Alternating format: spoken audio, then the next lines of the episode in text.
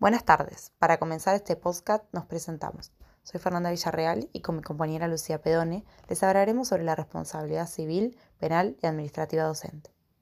Episodio 1. La responsabilidad docente. ¿En qué ámbito se manifiesta? Los docentes, como cualquier persona en ejercicio de una función en la que se tiene personas a cargo, tienen responsabilidad, o sea, deben responder por sus acciones o omisiones cuando éstas causen daños. En nuestra profesión docente, la responsabilidad queda concentrada a partir de asumir el cargo en cualquiera de sus formas de desempeño, siendo titular, titular interino, provisional o suplente. En el marco de las prescripciones del estatuto del docente y del reglamento de las instituciones educativas, que como recordarán, nos impone como primera tarea el deber de ciudadano.